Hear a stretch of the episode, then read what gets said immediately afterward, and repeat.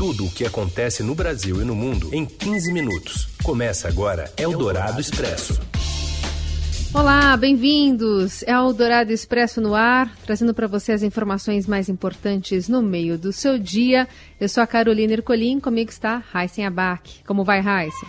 Oi, Carol, tudo bem? Olá, ouvintes que nos acompanham ao vivo no FM 107,3 do Dourado em qualquer horário por podcast. Então vamos aos destaques desta terça, dia 9 de fevereiro. Cresce no Congresso a pressão pela volta do auxílio emergencial durante a pandemia, mas fora do teto de gastos e sem corte de despesas.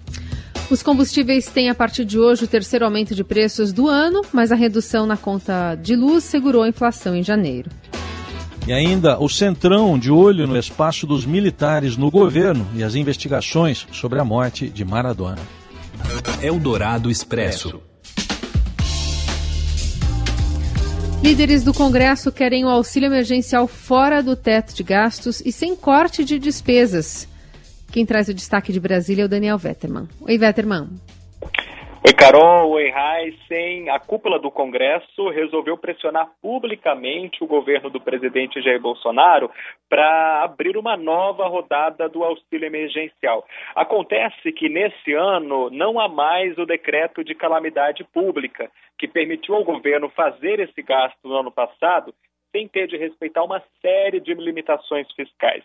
O que está sendo discutido entre o Congresso e a equipe econômica é o presidente Jair Bolsonaro assinar uma medida provisória abrindo um crédito extraordinário para uma nova rodada do auxílio emergencial. Esse crédito extraordinário significa o governo se endividar para cumprir essa despesa sem ter de cortar outra despesa, outro gasto proporcional. Ou seja, cria uma nova despesa, mas fora do teto de gastos. Há ainda uma discussão nos bastidores sobre a necessidade de compensar essa despesa com a criação de uma receita, com a criação de um imposto temporário emergencial que financie o governo nesse momento. Mas a solução, a fórmula para tirar esse benefício do papel ainda não está dada. O que há tanto no Palácio do Planalto, quanto no Ministério da Economia e no Congresso Nacional, é um aceno que realmente o auxílio emergencial será lançado, uma nova rodada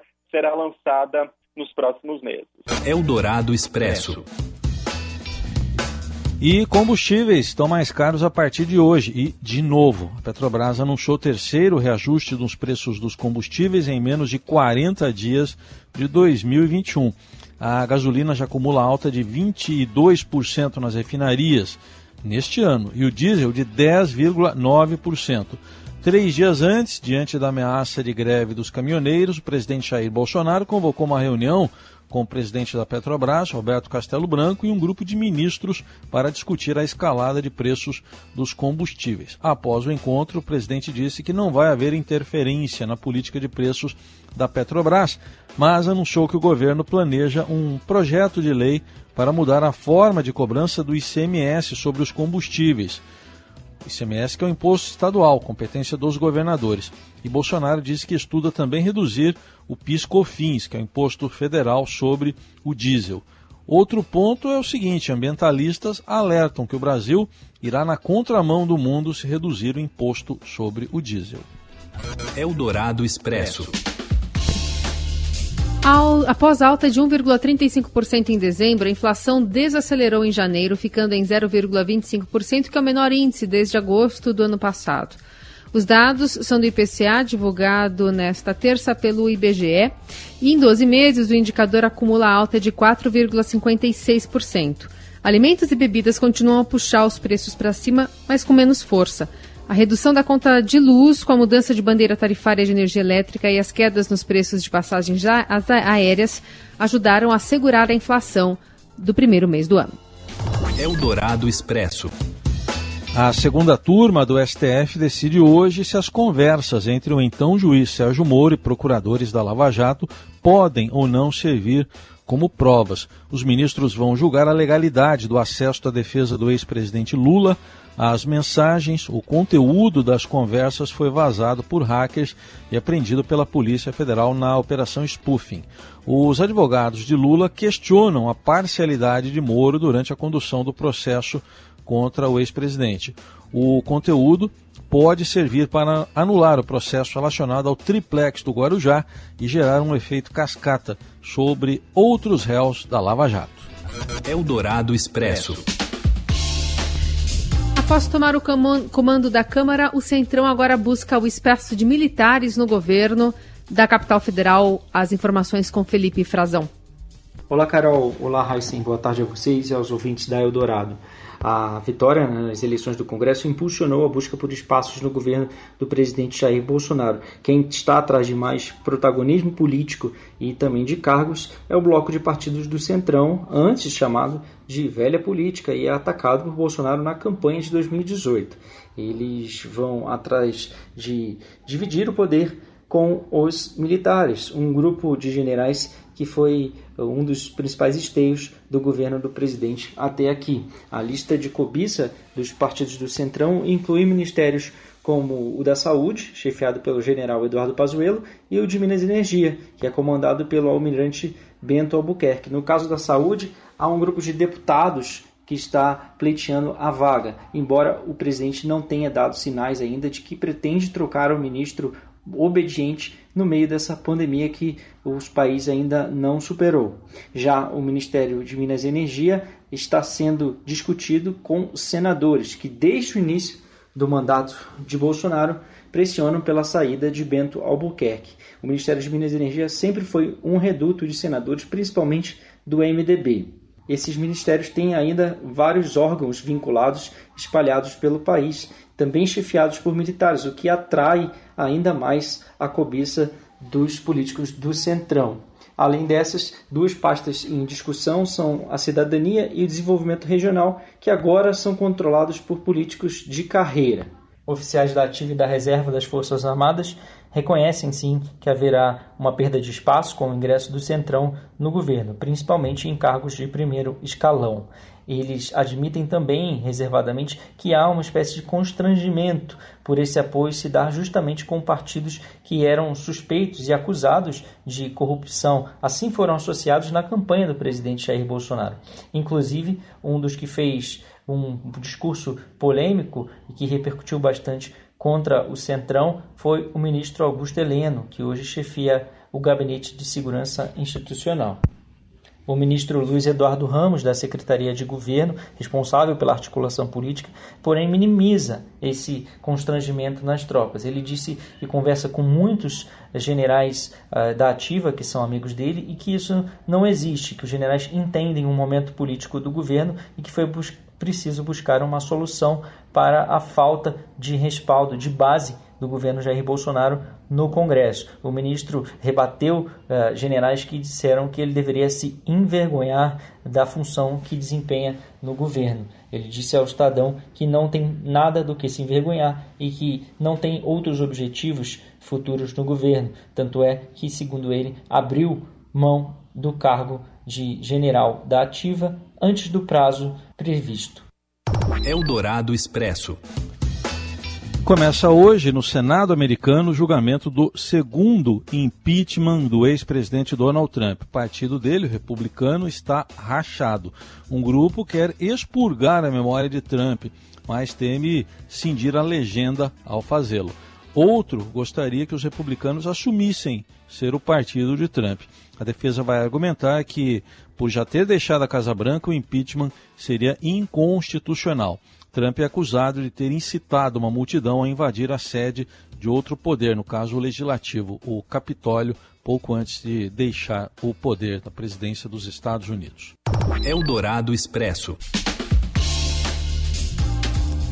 Gente tra traz aqui o Robson Morelli para falar sobre três pessoas que são incluídas agora nas investigações sobre o suposto homicídio culposo de Maradona. Olá, amigos! Hoje eu quero falar sobre Maradona. Mais três pessoas foram incluídas nas investigações sobre o suposto homicídio culposo do ex-jogador astro argentino. É, suposto homicídio culposo. Ah, o psicólogo Carlos Dias e os enfermeiros Ricardo Almirim e Dayana é, Gisela Madri, eles faziam parte da equipe responsável pelo tratamento do Maradona é, nos últimos dias de sua vida. Eles se juntam agora na investigação feita pela Promotoria Pública da Argentina ao médico Leopoldo Luque e ao psiquiatra Augustina Kasachov. Também todos são investigados. É, Maradona morreu, morreu no dia 25 de novembro é, o ano passado, é, em casa, ele tinha 60 anos e ele se recuperava de uma cirurgia para retirada de um coágulo é, acumulado ali na região é, do cérebro. Segundo, segundo a autópsia, a, a morte de Maradona foi causada por um edema agudo de pulmão secundário e insuficiência cardíaca crônica exacerbada. É, olha só, Maradona morreu, mas parece que não encontra a paz, né? Morreu, mas ainda a promotoria pública de San Isidro, da Argentina, começa a investigar as pessoas que o cercavam neste período. Já teve denúncia de parentes de Maradona dizendo que ele bebia, dizendo que ele fumava, dizendo que ele não queria mais viver e tudo isso está sendo apurado para apresentar um relatório, um documento, uma melhor explicação para o povo argentino da morte de Diego Armando Maradona. É isso, gente. Falei, um abraço a todos, valeu. Eldorado Expresso.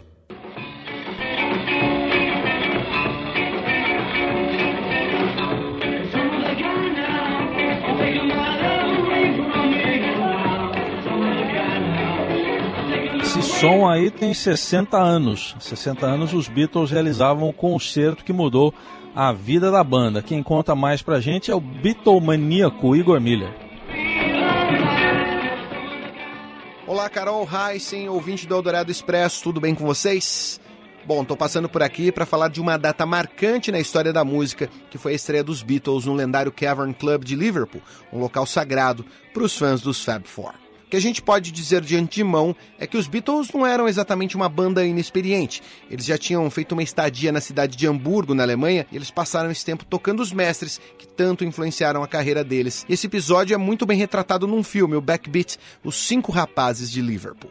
Então, quando eles chegaram no Cavern Club em 9 de fevereiro de 1961, eles já estavam bem escolados em Chuck Berry, Carl Perkins, Buddy Holly, Little Richard e tantos outros que fizeram a cabeça deles nos primeiros anos da década e que foram a base do rock and roll. O curioso da estreia deles lá no clube, que originalmente era um lugar para o jazz, é que esse show de estreia foi feito entre uma e duas da tarde, no horário em que eles chamavam de lunch session, a sessão do almoço. E essa foi a primeira de mais de 300 apresentações que eles fizeram no Cavern. Lembrando que o último show foi em 63, já com o primeiro álbum, Please Please Me, lançado. Se os dias de Hamburgo foram os dias em que eles estudaram os pais do rock, os dias no Cavern a gente pode dizer que foram os dias em que eles aprimoraram as composições próprias e mostraram para o mundo. Tanto que o Brian Epstein, o produtor deles, ouviu os Beatles pela primeira vez, as músicas autorais, lá no Cavern Club. E dali para o estrelato foi um pulo esse, dizemos assim, simples show num dia 9 de fevereiro de 1961, na hora do almoço, mudou a história da música. Um abraço. Muito bom, é que essa história dos Beatles, né, chegando aos 60 anos dessa grande apresentação, a gente encerra o Eldorado Expresso de hoje. Para você, uma ótima terça. Valeu, Heisen. Valeu, Carol. Obrigado, gente, pela companhia. Até amanhã.